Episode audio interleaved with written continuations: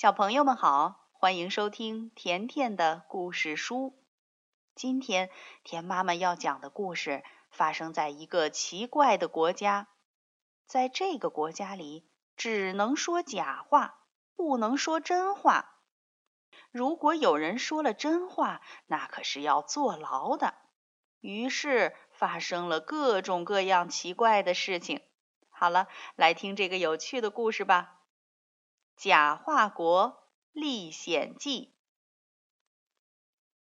小茉莉是一个大嗓门的孩子，她在半夜出生的时候想试一试自己的嗓子，结果全村的人都从床上蹦起来，以为是工厂召唤他们上班的汽笛声。还好，小茉莉很快学会从晚上睡到大天亮。每天早晨七点，他才哇哇大叫，叫醒人们去上班。这样，工厂的汽笛都用不着了。小茉莉六岁就去上学了。开学的第一天，老师点名：“ 小茉莉。”小茉莉高兴地答应着说：“到。”只听乒乓一声，石黑板碎成了几十块。老师生气地问：“谁往黑板上扔石头？”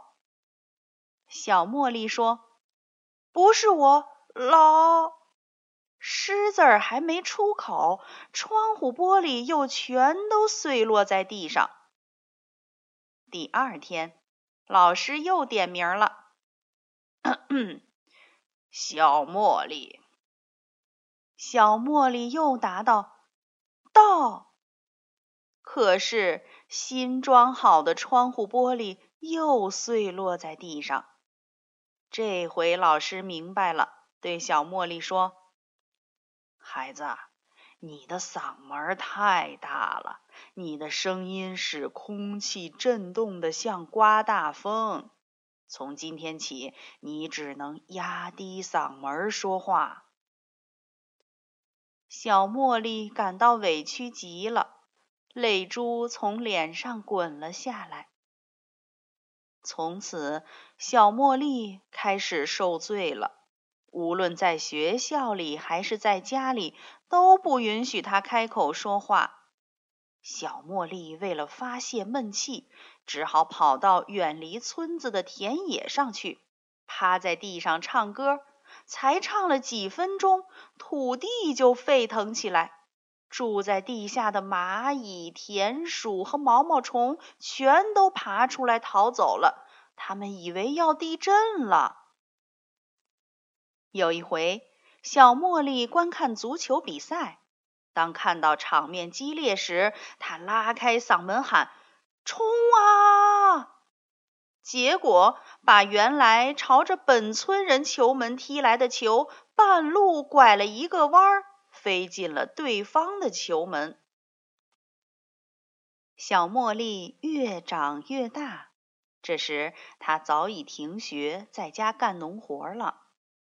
一天早晨，她走进果园，见树上的梨已经熟了，就想回去拿梯子来摘梨。可他又一想，不如让我的大嗓门来碰碰运气。于是他就大叫：“梨呀梨呀，掉下来吧！”立刻，树上的梨噼里啪啦的全都掉了下来。一个老农民看见了，连忙跑回去告诉村子里的人。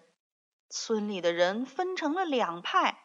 一派说小茉莉是个魔法家，她用嗓子能创造奇迹；可另一派说小茉莉是个恶巫师，会带来灾难。小茉莉生气极了，她决定离开村子。临走时，她大声说了一句：“再见。”顿时像刮起了一阵大风，吹掉了人们的帽子。小茉莉来到了一个陌生的国家，她捡到一枚没有人要的真银币。她来到食品店买面包，老板却拿给她一瓶墨水儿。她只好跑到对面的文具店去买墨水儿。这下老板才给了他面包。付钱时，老板不收真的银币，却要一个假银币。小茉莉生气地想：“这个国家可真奇怪。”小茉莉越想越生气，她飞快地跑到一条没人的小街，叫了一声：“啊！”顿时传来街灯和花盆的炸碎声。他呼了口气，哼，等我有了钱，再来赔这些坏了的街灯和花盆。忽然，有一个细细的声音在他脚底下说话：“是啊，应该这样。”原来是一只三条腿的猫在说话。小猫说：“我是一个小姑娘。”用红粉笔画在墙上的猫，他只给我画了三条腿，警察就来了，他连忙逃走，于是我瘸了一条腿，就叫瘸腿猫。小茉莉问他：“那你是怎么从墙上跳下来的？”瘸腿猫说。那得感谢你的嗓子，把我从墙上叫了下来。这时来了一只四条腿的真猫，瘸腿猫向它问好：“喵，我叫瘸腿猫，你呢？”真猫好像受到了侮辱，不高兴地说：“我叫汪汪。”小茉莉想：“汪汪，汪汪不是狗的名字吗？”真猫对瘸腿猫说：“不害臊，你还是猫呢，却喵喵的叫，快滚开！”小茉莉觉得更奇怪了，这儿怎么什么事儿都是颠倒的呀？瘸腿猫对小茉莉说。你想知道假话国的真相吗？小茉莉点点头。那好，我就讲给你听吧。瘸腿猫开始讲了起来。在很久以前，有一个叫贾科蒙的海盗，他上了年纪，就不想再当海盗了，决定去占领一个岛。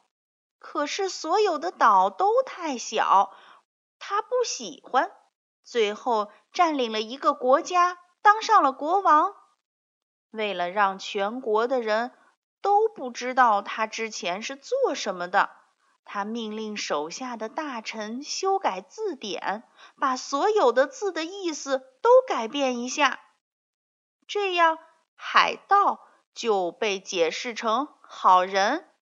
人们早上说好的时候，必须说晚安。国王还规定，每个人都要说假话，不然就抓去坐牢。连动物也要改变叫声。小茉莉听了之后，心里往下沉。她想：啊，原来我在假话国呀！那我怎么才能活下去？我的声音这么大，要是说出真话来，所有的警察都会听到。这时，瘸腿猫说：“我饿了。”小茉莉也觉得饿了，他们就分头去找东西吃。天很快黑了，小茉莉进了一个地下室，在煤堆上睡着了。小朋友，这个大嗓门的孩子小茉莉竟然来到了假话国，那他能只说假话不说真话吗？明天田妈妈接着给你讲《假话国历险记》的第二集。好了，今天的故事就讲到这儿了，再见吧。